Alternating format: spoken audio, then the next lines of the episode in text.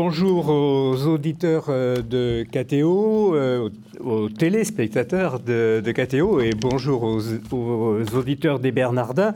Euh, nous sommes réunis autour d'une question proposée par l'Association des philosophes chrétiens et son président Antoine Arjakovski. Peut-on parler d'une philosophie religieuse? Cette question nous réunit et peut-être elle nous séparera comme toute bonne question. C'est ce que nous allons voir au cours de ce premier euh, débat qui euh, tente de faire le point de la question d'abord.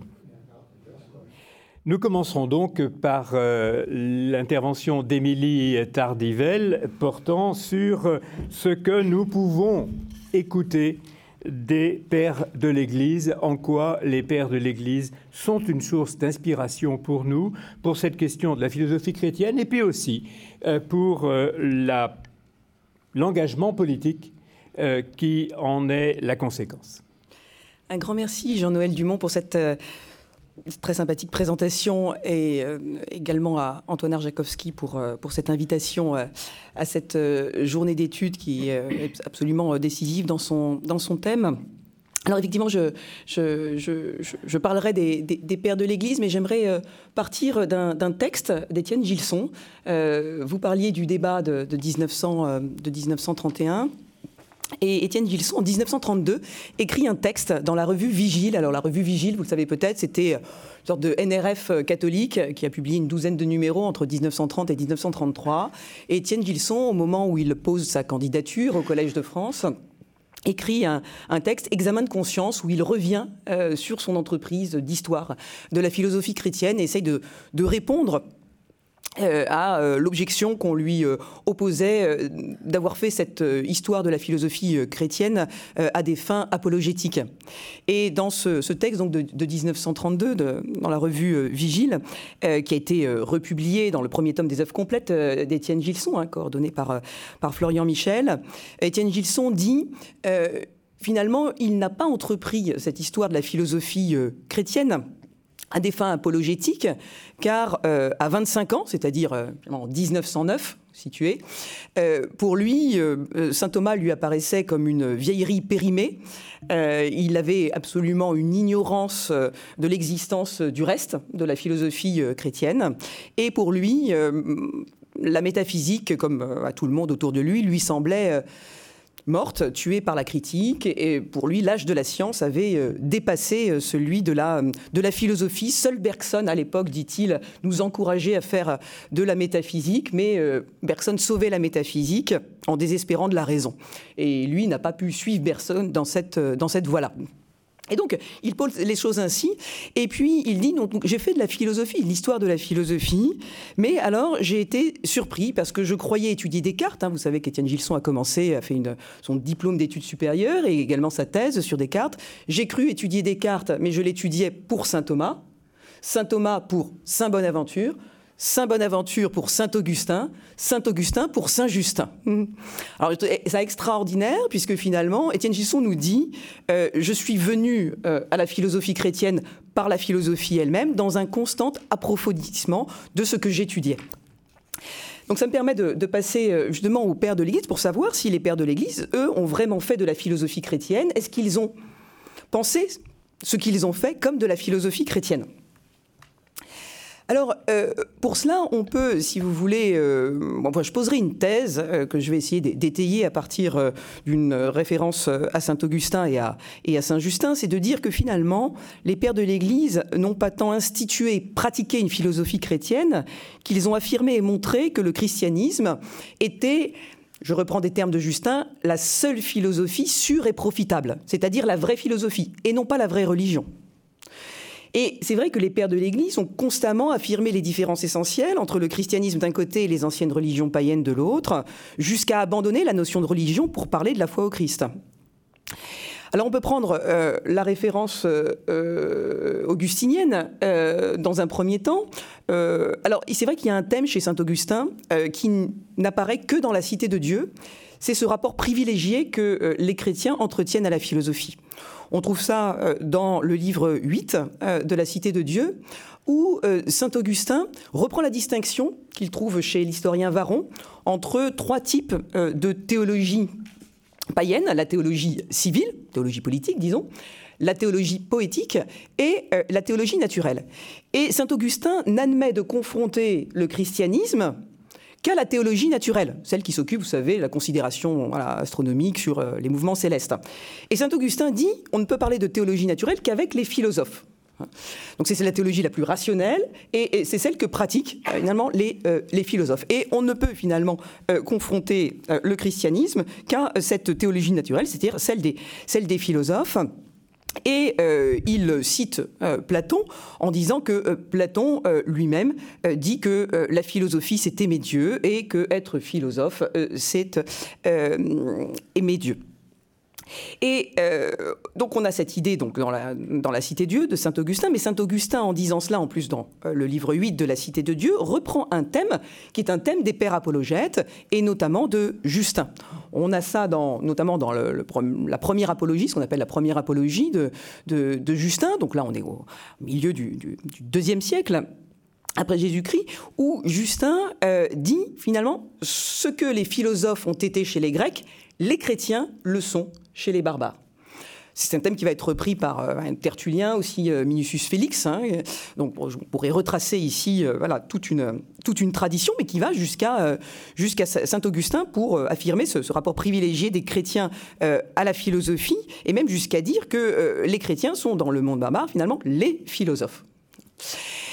Et euh, Justin euh, dit cela également dans euh, ce qu'on appelle le dialogue avec Tryphon. Donc l'apologie et le dialogue avec Tryphon, vous pouvez les retrouver aujourd'hui dans le magnifique volume sur les premiers écrits chrétiens, hein, dans la bibliothèque de la, de la Pléiade. Et dans le dialogue avec Tryphon, très intéressant, parce que Justin explique au, rabbin Trifon, qui lui demande comment il en est venu à faire de la philosophie. Il dit, bon, bah, au départ j'étais stoïcien, mais bon, euh, ça m'a déçu, donc je suis devenu euh, péripatéticien, ça m'a déçu, pythagoricien, et puis platonicien. Et puis là, il a trouvé une forme de satisfaction, et puis il s'est retiré dans la solitude, et il a rencontré dans cette solitude, près de, dans une ville, près de la mer, un vieillard, un vieillard qui se révèle un vieillard chrétien, et, qui lui parle euh, du Christ. Et il dit au rabbin Trifon, à ce moment-là, Justin, euh, un feu s'est allumé dans mon âme, j'ai été pris d'amour pour les prophètes et pour les amis du Christ, euh, et je reconnus que le christianisme, finalement, était l'unique ou la seule philosophie sûre et profitable. Et après, Justin ne nous dit pas voilà comment et pourquoi je suis devenu chrétien. Il dit voilà comment et pourquoi je suis devenu philosophe. Et donc, finalement, on a bien, finalement, chez les pères de l'Église, cette idée que, finalement, ils ne n'affirment et ne, ne, ne, montrent, ne, pratiquent pas tant euh, une philosophie chrétienne que la philosophie euh, elle-même, qui n'est pas une religion, qui est une philosophie, une philosophie incarnée, au sens où ceux qui la professent doivent mettre en pratique ce qu'ils professent.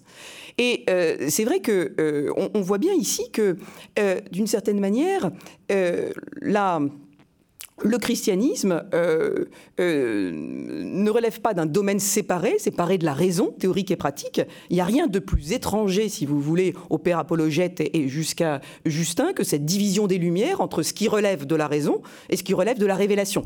Il y a une seule et même rationalité finalement qui se déploie dans la philosophie non chrétienne et dans le christianisme, à ceci près que les chrétiens entendent déployer cette rationalité de manière plus intégrale. Passons au pendant politique finalement de, cette perspective métaphysique, euh, en reprenant ces deux points de repère, euh, Saint-Augustin et, Saint-Justin, et puis je, terminerai euh, par là.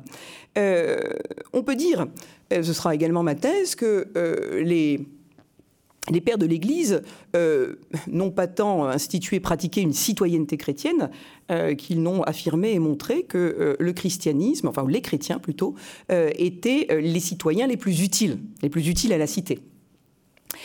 et en ce sens, les, les meilleurs citoyens. Alors, on, on trouve cette, cette thèse chez, chez Saint-Augustin dans un autre contexte, bien sûr, par rapport au contexte dans lequel écrit Justin, puisque à l'époque de Saint-Augustin, l'Empire s'est christianisé, et pourtant il y a eu la chute de Rome, hein, qui n'était pas un bouleversement historique, mais plutôt un traumatisme, hein, comment cette ville éternelle a pu être prise. Donc voilà, il y a une critique envers les chrétiens qui, revient, qui était déjà celle notamment de Cels, hein, dans Contre les chrétiens, mais finalement que le christianisme affaiblit l'exercice des vertus civiques, et donc euh, certains voyaient un lien entre la christianisation de l'Empire et sa décadence. Donc toute la cité de Dieu est écrite justement pour euh, essayer de montrer que le christianisme n'implique pas euh, la décadence de la République romaine ou de l'Empire romain.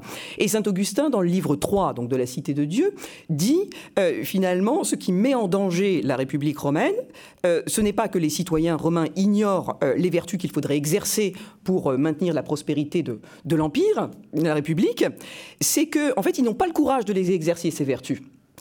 Et euh, Saint Augustin dit euh, ces vertus que les citoyens romains euh, n'ont pas le courage d'exercer, Dieu leur demande de les exercer par amour pour lui. Et donc les chrétiens, si, vous voulez, vont comment dire exercer ou vont faire par amour pour Dieu ce que l'intérêt de leur patrie exige d'eux. Et donc, en ce sens, les chrétiens sont les citoyens les plus utiles. Et Saint Augustin formule ici un principe qui justifie l'insertion des chrétiens et de l'Église dans toute société, quelle qu'elle soit, c'est-à-dire ayez de bons chrétiens, vous aurez de bons citoyens par surcroît. C'est un thème qu'on trouve chez saint Augustin, mais qui se trouvait avant chez les pères apologètes, notamment chez euh, saint Justin, qui dans l'apologie, alors qu'on est dans un contexte de persécution à Rome, euh, il adresse son apologie euh, à un empereur stoïcien, Antonin le Pieux, qui était le père de Marc Aurèle, et Justin lui dit, mais finalement, vous dites que nous sommes de mauvais citoyens parce que nous ne sacrifions pas au dieu de la cité, au culte impérial, mais en fait, euh, nous, les chrétiens, les christianoi, nous sommes les crestotatoi, euh, et, donc les, meilleurs, euh, les plus utiles hein, à la cité. Alors, et, comment Justin justifie-t-il cette utilité publique, je dirais, des, chrétiens? C'est-à-dire le fait que, par leur foi chrétienne aussi et, sa mise en pratique, ils participent dans la cité bien commun de cette euh, cité, à la réalisation de son bien commun, c'est justement en disant, euh, euh, bien sûr, nous ne sacrifions pas au Dieu de la cité, au culte impérial, nous faisons une stricte distinction entre les devoirs civils et les devoirs religieux, c'est d'ailleurs ce que vous nous reprochez. Mais en faisant cette distinction, nous sommes utiles néanmoins à la cité, parce que si vous nous accordez la liberté religieuse, eh bien, nous, en tant que chrétiens, on va pouvoir justement faire pour l'amour de Dieu ce que euh, la cité euh, exige de nous. Nous payerons l'impôt euh, mieux que tout le monde, avant tout le monde, nous allons promouvoir la paix. Hein, etc. Donc nous sommes des alliés pour le pouvoir politique. Donc il y a, si vous voulez, l'affirmation d'un principe qui est celui de la loyauté politique des chrétiens, mais une loyauté qui euh, ne doit pas se faire contre la liberté religieuse des chrétiens, mais qui doit inclure cette liberté, euh, cette liberté religieuse.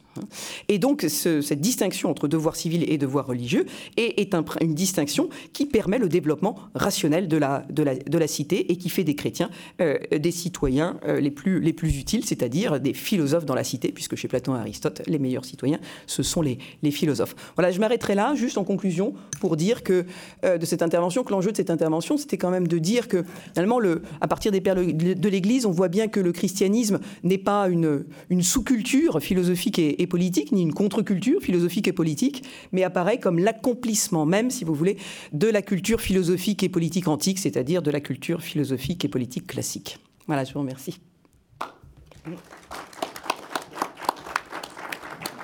Merci pour euh, cette conclusion qui euh, nous renvoie aussi à une des questions contemporaines, puisque c'est une tentative, une tentation, pardon, euh, pour beaucoup de chrétiens de se constituer actuellement comme contre-culture.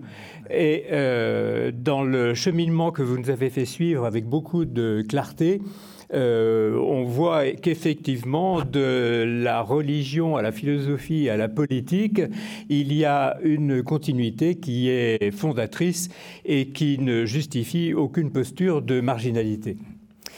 Euh, le père Capelle Dumont donc euh, va nous faire euh, une leçon sur la métaphysique. Quand je vous ai présenté, j'ai oublié de dire quelque chose qui, à mes yeux, est important, c'est que vos travaux sont essentiellement consacrés, en tout cas actuellement, à la notion d'alliance et que cette euh, notion d'alliance, euh, comme euh, d'ailleurs nous l'avons entrevu à travers les propos d'Émilie Tardivelle, est une notion qui couvre tout le champ de la révélation, du rapport de la révélation de la raison et de la relation avec la cité. Ça me semblait important de renvoyer à ces travaux. vous avez récemment publié une phénoménologie de l'alliance.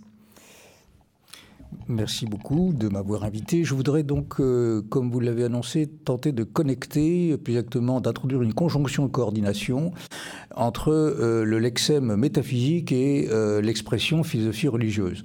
Le, concept d'alliance, effectivement, peut être mobilisé, mais je n'aurai pas vraiment le temps. Je voudrais m'en tenir à quelques linéaments, si vous voulez, puisque, comme vous le pressentez, cette problématique est tout à fait très large et considérable, est épaisse historiquement. Donc, d'abord, si vous voulez, en un premier temps, très rapidement, une petite cartographie lexicale, euh, car nous employons un certain nombre d'expressions au cours de cette journée sur lesquelles je voudrais apporter quelques précisions. D'abord, la, première expression, d'ailleurs historiquement datée, théologie philosophique. La théologie philosophique veut dire euh, tout simplement la question philosophique de Dieu.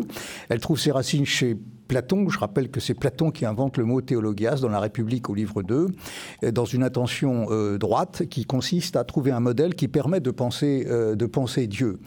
Alors pourquoi je réfère à Platon? Parce que euh, précisément, on a souvent dans les cours de récréation de la culture l'idée selon laquelle la philosophie grecque serait du côté de la rationalité et aurait évacué toute dimension spirituelle. Il n'en est rien. À l'époque déjà de Platon, la quête la quête de Dieu est portée par une, exigence spirituelle. Je rappelle que Platon cite dans les lois euh, cette phrase de Thalès, Le monde est plein de Dieu. Et donc philosopher, c'est ne jamais court-circuiter la question de la divinité. D'où euh, la théologie philosophique qui sera chez Platon plutôt d'ailleurs une théologie philosophique, c'est-à-dire euh, la, question du divin en philosophie. Mais c'est surtout Aristote qui va évidemment déployer la première grande théologie philosophique, qui lui aussi était marquée par la théologie astrale. Aristote n'invente pas le mot Dieu, elle est transportée par une expérience théologique et spirituelle. Euh, je renvoie à des textes peu connus d'Aristote. Je ne peux pas évidemment ici donner des précisions euh, euh, trop, longtemps, mais on voit bien que chez Aristote, il, se revendique du Dieu vivant. Et, toute, une, toute une exégèse, voire toute une théologie contemporaine a voulu opposer un Aristote froid, rationnel, inhumain, impersonnel, à une religion qui serait celle de, la relation, etc. Bon, les choses sont un peu plus compliquées. Théologie philosophique. Deuxième expression sur laquelle je voudrais euh, m'arrêter, c'est le mot, cette fois, théologie chrétienne. Parce que le mot théologie, comme l'intervention euh, précédente l'a euh, laissé entendre, le mot théologie ne va pas de soi en christianisme. il n'intervient d'ailleurs positivement qu'à partir de Denis. Bon, certains à la fin de, la, période augustinienne, mais enfin, c'est surtout Denis et Abélard. Hein, Abélard, entre le XIe et le XIIe siècle, qui va donner un statut véritablement catholique au mot théologie, évidemment moyennant une subversion de sens. C'est-à-dire que le mot théologie n'est plus simplement un discours sur Dieu, mais un discours euh, systématique, rationnel, euh, inspiré par la révélation sur la révélation, donc entraînant d'autres domaines euh, intrathéologiques comme l'ecclésiologie, la christologie, la sacramentaire, etc. Et nous en sommes encore aujourd'hui héritiers. C'est une deuxième expression. La troisième, c'est spiritualité chrétienne. on est là sur un autre lexème qui renvoie aux traditions spirituelles. Il n'y a pas de christianisme sans spiritualité on peut dire que la spiritualité est au cœur de la tradition chrétienne, mais elle se déplie un peu comme la lumière se diffracte dans des spiritualités différentes, euh, euh, franciscaines, bénédictines, euh, jésuites, dominicaines, etc. Et donc la spiritualité chrétienne est presque un, pléonasme, dans la mesure où il n'y a pas de christianisme sans précisément la venue de l'esprit. J'en viens donc à maintenant au vocabulaire proprement philosophique. car là aussi, nous utilisons un certain nombre d'expressions qui ne peuvent pas être euh, amalgamés. D'abord, la philosophie de la religion. Bon, il y a beaucoup de travaux aujourd'hui. Euh, Blondel se plaignait de ce que la France n'ait pas honoré suffisamment le vocabulaire et la, thématique et tout le champ de la philosophie de la religion, alors à l'époque déployé en Allemagne et en Angleterre. Bon, la philosophie de la religion en France a été surtout euh, développée à partir de la seconde moitié du XXe siècle. Que veut dire philosophie de la religion? J'apporte une précision. Pourquoi? Parce que là aussi, elle fait l'objet d'une méprise philosophie de la religion doit s'entendre de double manière. D'une part, un rapport à la religion en tant qu'objet. De ce point de vue, le de la religion s'entend selon le génitif objectif philosophie de la religion, mais aussi euh, selon le génitif subjectif. C'est-à-dire qu'il n'y a pas de philosophie de la religion qui ne soit inspirée par son objet. Et Hegel avait déjà vu cela. Euh, dans la phénoménologie de l'esprit, sur les leçons de la philosophie de la religion, euh, il ne fait pas simplement une objectivation. Et donc, on n'est pas simplement dans une métaphysique objectiviste. D'où d'ailleurs Hegel revendiquait même une philosophie du christianisme. Il, explique tout, ce que j'ai voulu faire, c'est une philosophie du christianisme, et il faut l'entendre selon à la fois le génitif objectif et le génitif subjectif. J'en viens maintenant à l'expression que vous avez employée, Émilie l'a excellemment euh, explicitée, euh, philosophie chrétienne. Alors, c'est une expression elle-même qui a subi des mutations euh, épistémologiques. Euh, je veux dire par là qu'au XIXe siècle, lorsque Léon XIII écrit son encyclique Eterni Patris en sous-titre c'est De Philosophia Christiana, euh, la question est comment le christianisme peut-il inspirer une philosophie? C'est cela la, question. Je renvoie des travaux très importants, par exemple Louis Fouché sur la philosophie chrétienne, la philosophie catholique au XIXe siècle. Mais lorsqu'au XXe siècle la question est ressaisie, elle est ressaisie de manière inverse. Comment peut-on être philosophe dès lors qu'on est chrétien? Donc la, question est, totalement piégée, comme disait le père Tillette, le débat des années 30 est un débat piégé. Hein, on demande aux pauvres, pauvres chrétiens, est-ce que vous êtes encore philosophe? Hein, Vous vous rendez compte? Euh, Donnez-nous des titres de qualification euh, et de dignité philosophique. Donc euh, ce débat philosophique philosophie chrétienne que Maritain, Blondel ont, traité, évidemment, euh, pose un problème dès lors que vous mettez un trait d'union trop rapidement entre philosophie chrétienne. C'est pourquoi, pour ma part, j'ai défendu dans un livre que j'ai sous les yeux l'expression philosophie d'inspiration chrétienne. C'est-à-dire que le, christianisme donne une inspiration à la manière de faire de la philosophie. Euh, euh, et du même coup, nous retrouvons la philosophie religieuse. La philosophie religieuse est une euh, philosophie qui revendique explicitement l'inspiration religieuse dans ce qu'elle implique d'accueil de l'altérité religieuse. C'est pourquoi d'ailleurs quelqu'un comme Lévinas, euh, à homologuer l'expression philosophie religieuse parce que précisément, il s'agit euh, d'accueillir une extériorité. Vous savez que le sous-titre de Totalité infinie, c'est Essai sur l'extériorité de Lévinas. Hein. Donc la philosophie religieuse honore finalement ce que la métaphysique, en tout cas la philosophie rationnelle, ne peut pas d'emblée honorer. Donc je viens maintenant à la métaphysique, parce que là aussi, euh, c'est un, mot qui, qui a connu, comment faut-il dire, la GN, j'en sais rien, et, et, qui a été, en tout cas, euh, éclipsé pour quatre motifs principaux. Je ne fais que les énumérer compte tenu du temps dont je dispose. Euh, métaphysique éclipsé, relégué premièrement parce que manquant à la positivité empirique. Critique de Husserl, première Husserl. Euh, deuxième motif de relégation, il n'y a pas de fait, il n'y a que des interprétations. C'est une phrase de Nietzsche, c'est-à-dire le perspectivisme infini. Le tournant historico-herméneutique que l'on voit euh, jaillir avec Schleiermacher, Dilthey, nous met devant le fait qu'il n'y a, a, pas de vérité qui ne soit intégrée par le sujet. Autrement dit, on est toujours pris dans une logique herméneutique, qu'on le veuille ou non. Donc c'est la contestation d'une métaphysique objectiviste. Euh, la troisième objection est de nature linguistique, ce qu'on appelait le linguistic turn, euh, à savoir que tout est langage et la métaphysique ne peut pas s'exonérer d'une analyse du langage. Euh, en métaphysique, nous ne pouvons pas avoir faire une constellation, en quelque sorte, extraterrestre, étoilée, euh, qui viendrait par surplomb nous imposer euh, ces concepts ces concepts eux-mêmes sont épais d'une tradition historique et il faut donc faire, là je renvoie même de Wittgenstein, faire une analyse des propositions. Et enfin, une quatrième qui est sans doute la plus importante, c'est la mise en cause du fondement par Heidegger. Euh, il a été cité tout à l'heure, Heidegger a joué un rôle de fait très important dans, dans la relégation de la métaphysique, ce qu'il a appelé le premier la fin de la métaphysique, hein. euh, mais il n'a pas toujours parlé de la fin de la métaphysique. En 1935, lorsqu'il écrit un cours qui s'appelle euh, en français donc Introduction à la métaphysique, il, veut engager une nouvelle métaphysique qui honore la question de l'être, la temporalité de l'être. Mais il, relègue ensuite le motif. Et toute une tradition, surtout en France, va, va développer l'idée d'une post-métaphysique. Quel est l'enjeu? L'enjeu est que la métaphysique occidentale, pour Heidegger, est structurée par euh, une notion qui est absolument rébarbative, savante, mais que je ne peux pas ne pas employer, mais je vais l'expliquer en deux mots, ontothéologique. Ça veut dire quoi? Ça veut dire que toute la pensée se résorbe dans le fondement anhistorique. Euh, pour faire court, euh, le monde des phénomènes, le monde des étangs sont résorbés dans l'idée des temps suprêmes, qu'on l'appelle Dieu, esprit, raison suffisante, principe de raison suffisante, absolue, et même volonté de puissance. Donc, dans cette résorption des étangs dans les temps suprêmes, qu'est-ce qui se passe? Eh bien, on arrête le temps la temporalité est blessée, est figée. Donc, pour Heidegger, euh, disqualification totale, puisque nous ne pouvons pas penser l'être autrement que temps. Donc, les temps suprêmes manquent la question du temps. C'était la critique de Heidegger. Et elle a été euh, elle a pris la forme d'un rouleau compresseur. Hein. Alors, qu'est-ce qui s'est passé euh, après cette éclipse? Eh bien, on a retrouvé effectivement des élans de la métaphysique. Je ne peux pas, là non plus, je ne peux donner que des têtes de chapitre, hein. euh, mais on voit bien qu'il n'était pas possible. Qu'est-ce qui s'est passé? Il y a d'abord une stratégie historienne en montrant que, bah, écoutez, la patristique échappe euh, à, la critique ontothéologique.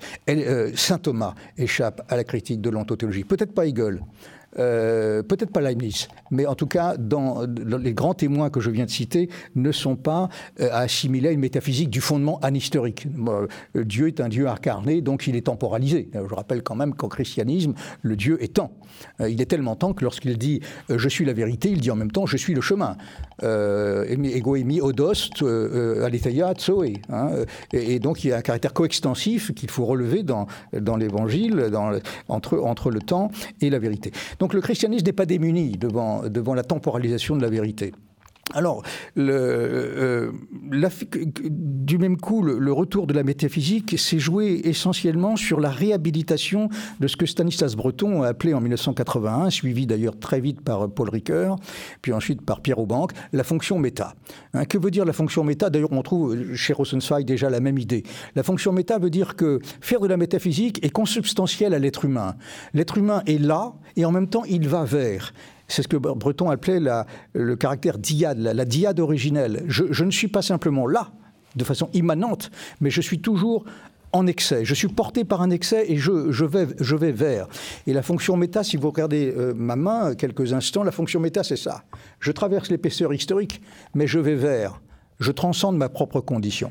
Autrement dit, la métaphysique ainsi entendue n'est pas simplement la recherche d'un fondement historique, mais c'est le mouvement même de l'existence qui cherche à fonder un mot simplement pour dire qu'on a oublié, biffé totalement la tradition euh, qui revient grâce aux travaux notamment de Jean-Louis Baron euh, de la métaphysique spiritualiste. Hein. Quand on regarde même de Biran, Raviesson, euh, Lachelier, ils ont été de ceux qui ont justement mis le doigt sur la limite d'un héritage kantien qui faisait que le sujet humain ne pouvait être apprécié que comme objet. Hein, comme objet, que puis-je savoir Alors qu'il est intimement excédé, toujours pris par, euh, par une transcendance.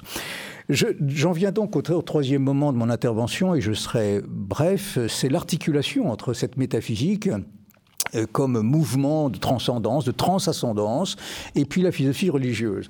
Je voudrais simplement dire en quelques mots la thèse que l'on peut, je crois, légitimement soutenir, à savoir que la métaphysique non seulement n'annule pas ou ne biffe pas la revendication propre à la, à la philosophie religieuse, mais inversement. Pourquoi? Parce que euh, la métaphysique, comme je, l'ai indiqué, elle est portée par un geste de l'esprit. Elle n'est pas simplement le, résultat ou le, projet d'une rationalité froide.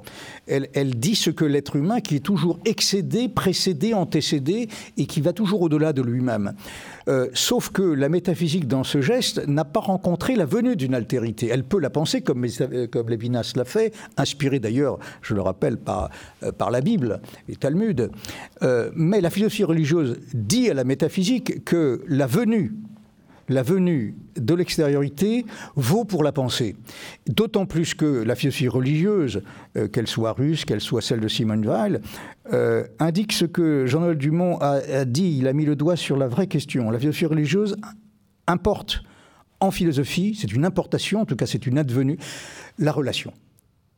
Et lorsque je suis en philosophie religieuse, je considère que la relation au divin instruit le travail de la pensée, instruit le travail philosophique. Ce que la métaphysique comme telle peut, peut manquer.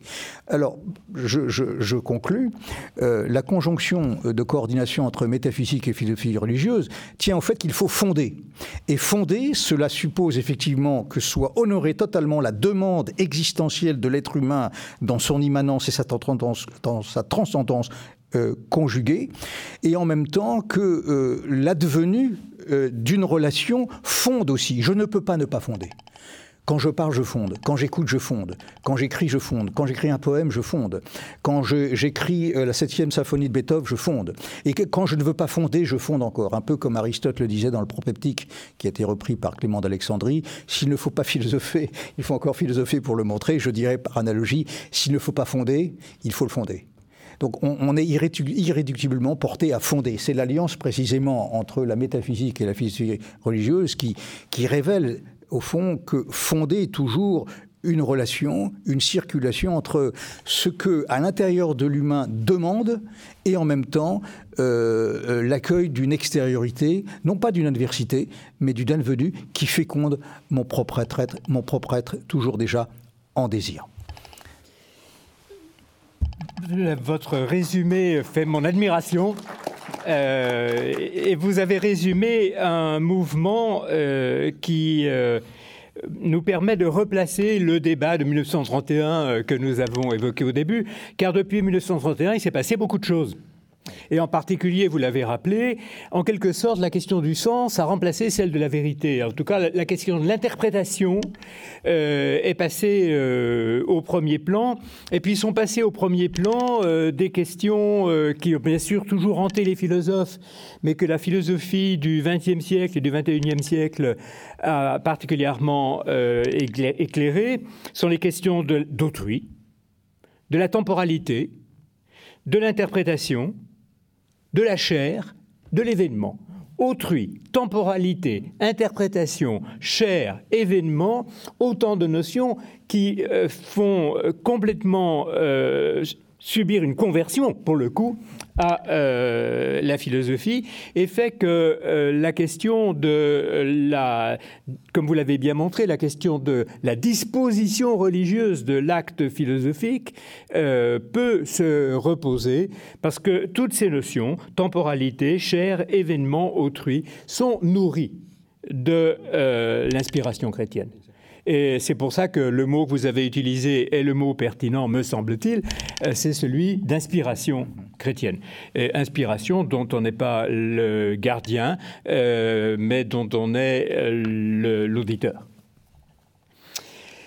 Alors avec Maritain, nous allons probablement, puisque nous revenons avant ce parcours que j'indiquais rapidement, revenir à quelque chose qui reste cependant euh, d'actualité euh, avec ce débat de 1931, dont le père Tillette disait qu'il était piégé.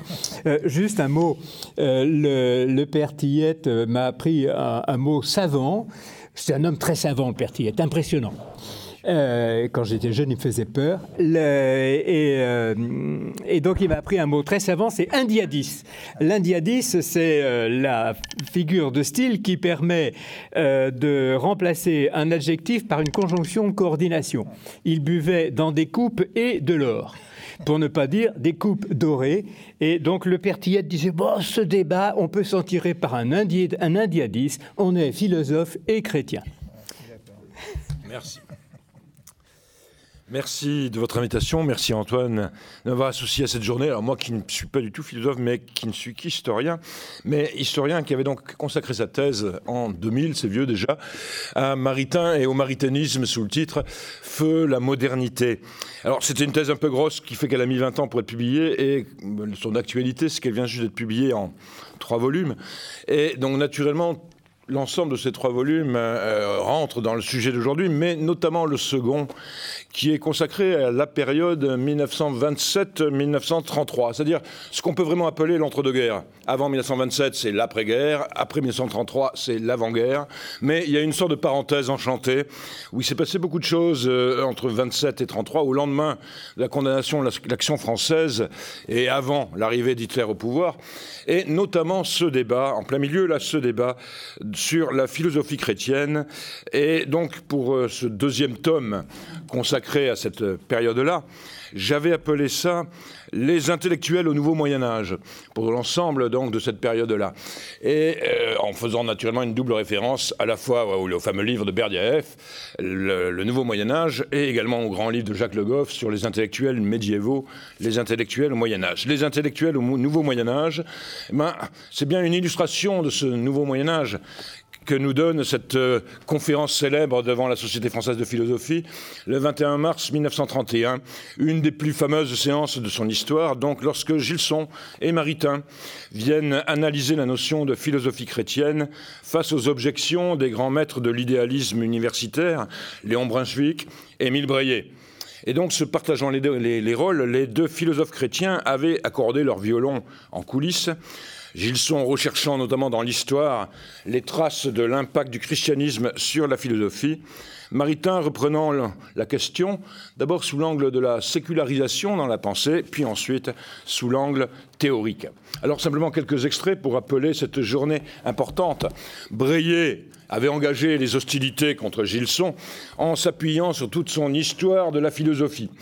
Et donc Breillet nous expliquait que c'était par accident, je lis un extrait de son histoire de la philosophie, c'était par accident que pendant les siècles du Moyen Âge, la culture intellectuelle d'origine grecque avait été liée étroitement avec la profession religieuse. La philosophie, à la fin de l'Antiquité, n'était pas vraiment chrétienne, elle était platonicienne. Le rationalisme d'Aristote, ensuite, avait dominé le XIIIe siècle. Donc saint Thomas, pas vraiment chrétien, aristotélicien. Au XVIIe était né un nouveau intellectualisme issu du génie grec. Au XIXe s'étaient imposés les problèmes sociaux avec l'anti thèse de la sociocratie, de l'individualisme et le développement de la question sociale était indépendant du christianisme et n'avait pas la moindre affinité avec lui. Nous avons vu, c'est toujours Breillet qui parle, les essais toujours vains du christianisme pour fixer un de ces moments, pour s'en emparer, mais on ne peut pas plus parler d'une philosophie chrétienne que d'une mathématique chrétienne ou d'une physique chrétienne. Bon, voilà le passage le plus agressif, on pourrait dire, d'Émile Breillet. Alors Maritain n'avait pas eu beaucoup de mal, lui qui était professeur, je vous rappelle, non pas de philosophie médiévale, mais d'histoire de la philosophie moderne, et qui avait empilé les livres euh, critiques de la philosophie moderne depuis le début de son parcours. La philosophie bergsonienne, qu'il avait fait connaître en 1900 et qu'il venait de rééditer, très augmenté, très changé en 1930, les réflexions sur l'intelligence en 1924, les trois réformateurs euh, Luther, Descartes et Rousseau en 1925, et il était en train de préparer le songe de Descartes qu'il publiera en 1932.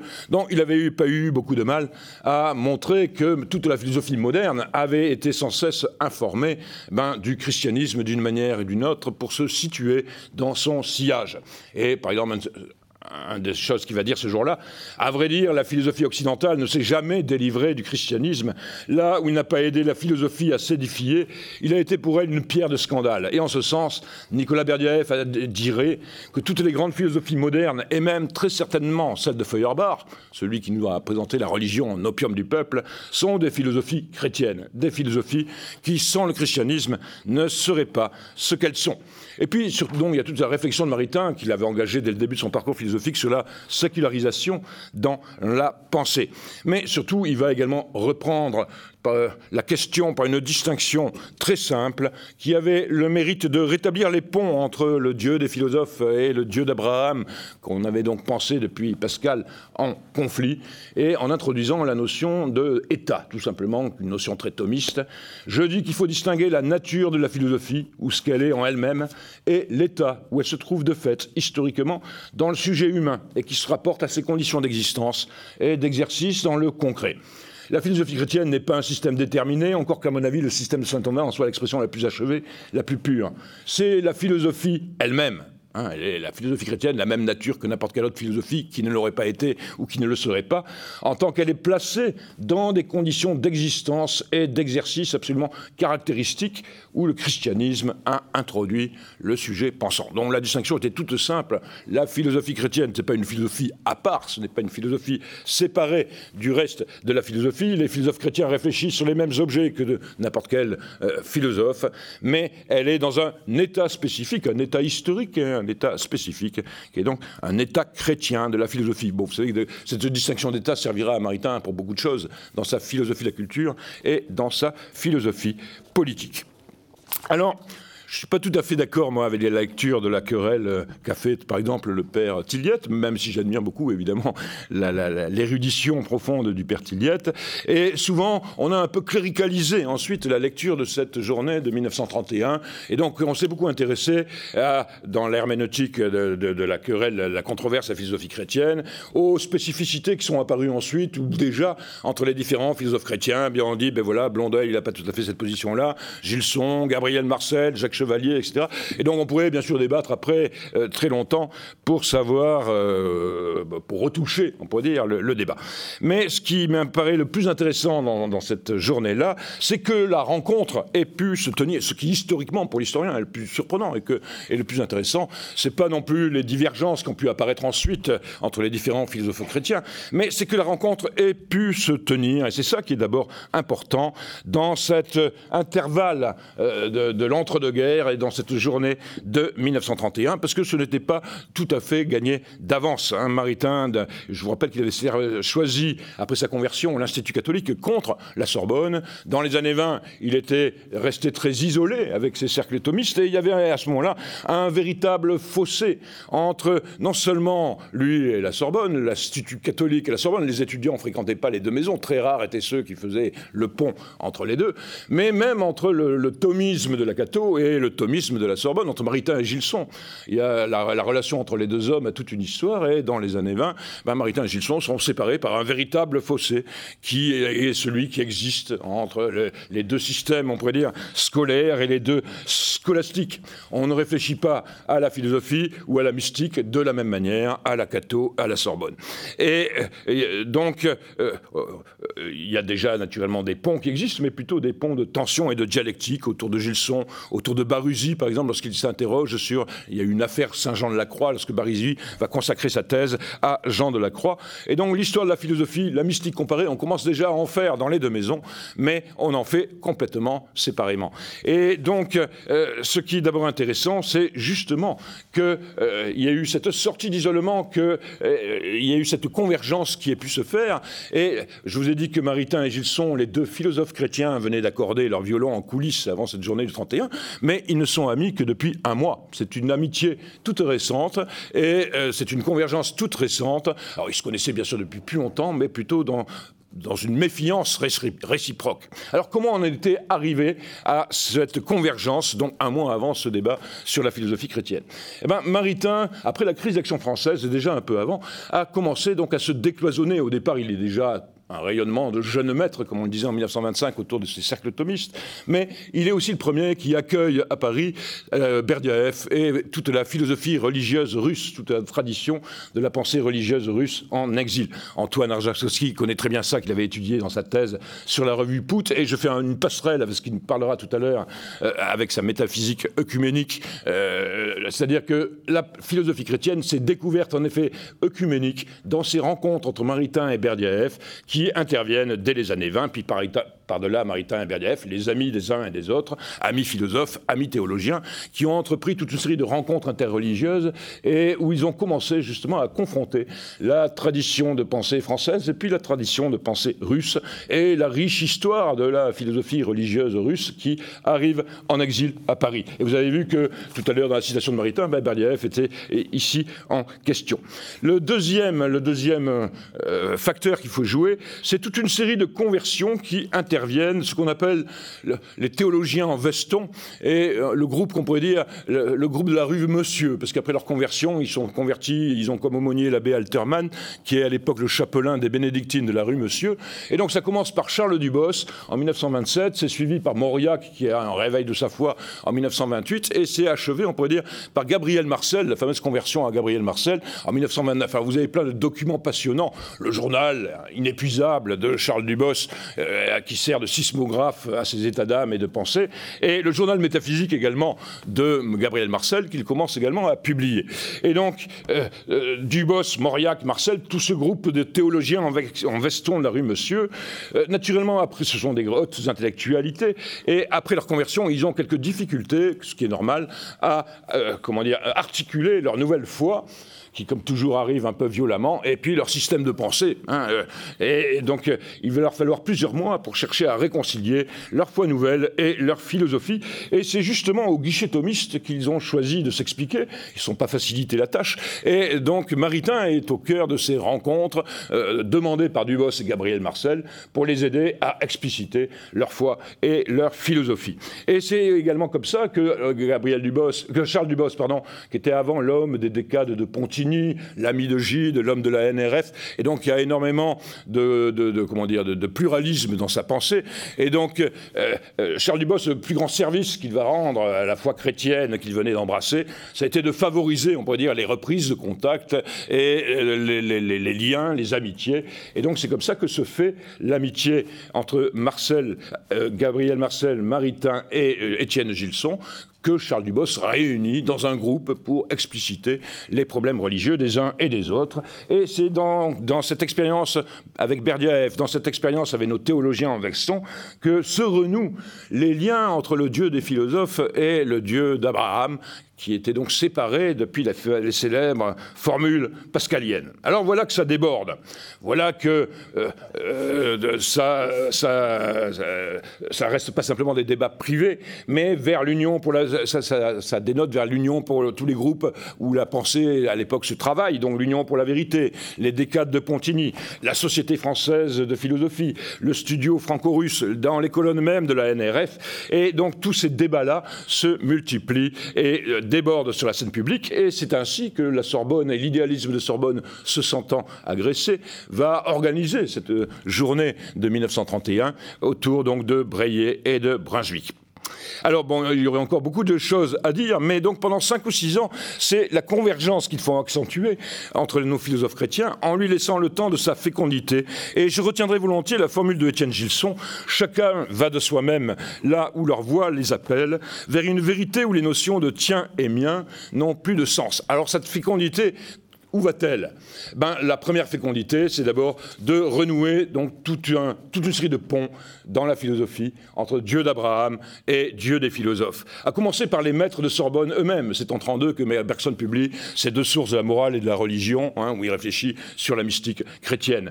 Lévi Brûle, Brunswick eux-mêmes vont avoir toute une série de correspondances passionnantes et d'évolutions passionnantes de leur pensée ultime dans ces dialogues avec des philosophes chrétiens. Et puis surtout pour la nouvelle génération qui monte, la fameuse génération non conformiste pour qui la revue Esprit se crée en 1932.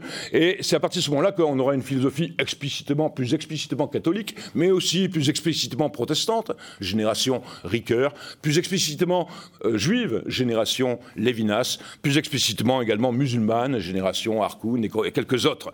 Et euh, la nouvelle génération de philosophes sera dans une beaucoup plus grande proximité avec l'exégèse et avec la théologie, et liée avec les grands théologiens hein, qui feront aussi le concile, les pères Congar, de Lubac, etc. Tout ça appartient à la même génération. Donc voilà la première postérité de ce débat sur la philosophie chrétienne.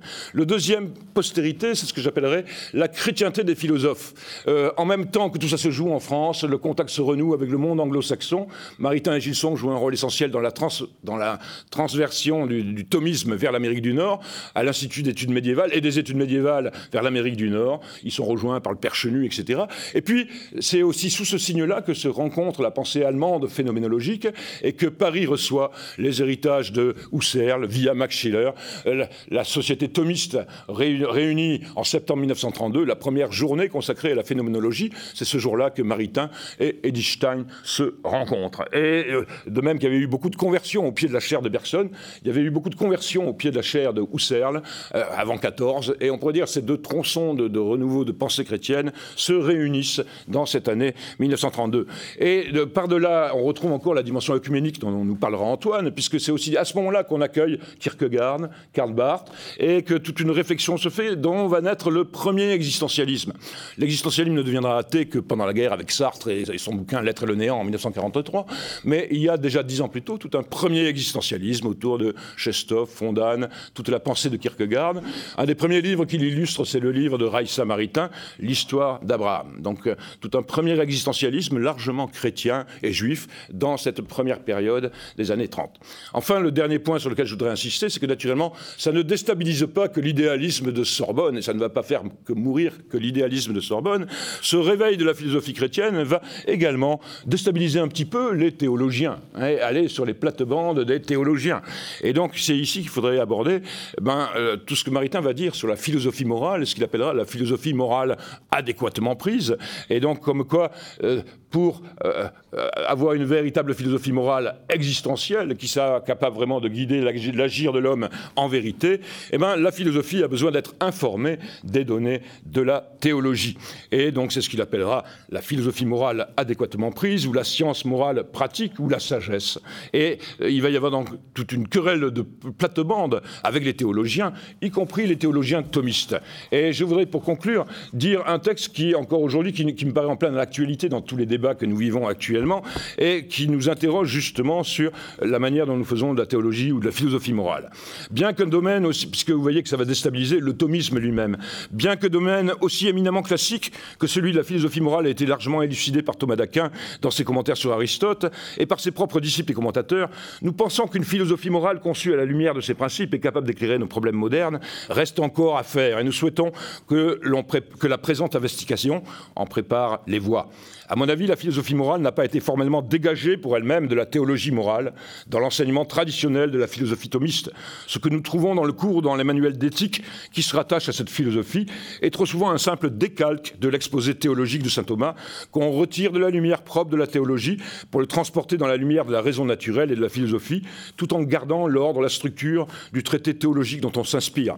Mais le produit qu'on obtient ainsi n'est ni philosophique ni théologique, c'est une théologie dégermée qui se donne pour une philosophie philosophie. Maritain réfléchissait justement pour faire, à partir de saint Thomas et de la révélation, une véritable philosophie morale. Et donc voilà quelques-unes des postérités de ce grand débat sur la philosophie chrétienne. Et bon, une formule pour conclure, le Moyen Âge avait compté jadis avec Bonaventure, Dan Scott, Gerson, Roger Bacon ou Raymond Lull, ces docteurs séraphiques, subtils, très chrétiens, admirables, illuminés ou mélufluents. Je réserverai évidemment à Maritain l'auréole du docteur angélique, et plus insolent que moi pourra distribuer les autres adjectifs au docteur du nouveau Moyen Âge. Merci. Merci Michel Fourcade. Dans tout historien, il y a un conteur, et euh, donc vous nous racontez magnifiquement cette histoire qui inspire quand même une certaine nostalgie euh, quand on voit euh, la qualité du débat. J'espère que à travers ces différentes communications, nous nous en sommes montrés de bons héritiers. En tout cas, à l'issue de cette table ronde, nous pouvons apprécier toute la richesse et la complexité de cette question de la philosophie religieuse qui fait l'objet de la journée de l'Association des philosophes chrétiens. Merci à chacun des participants de cette table ronde.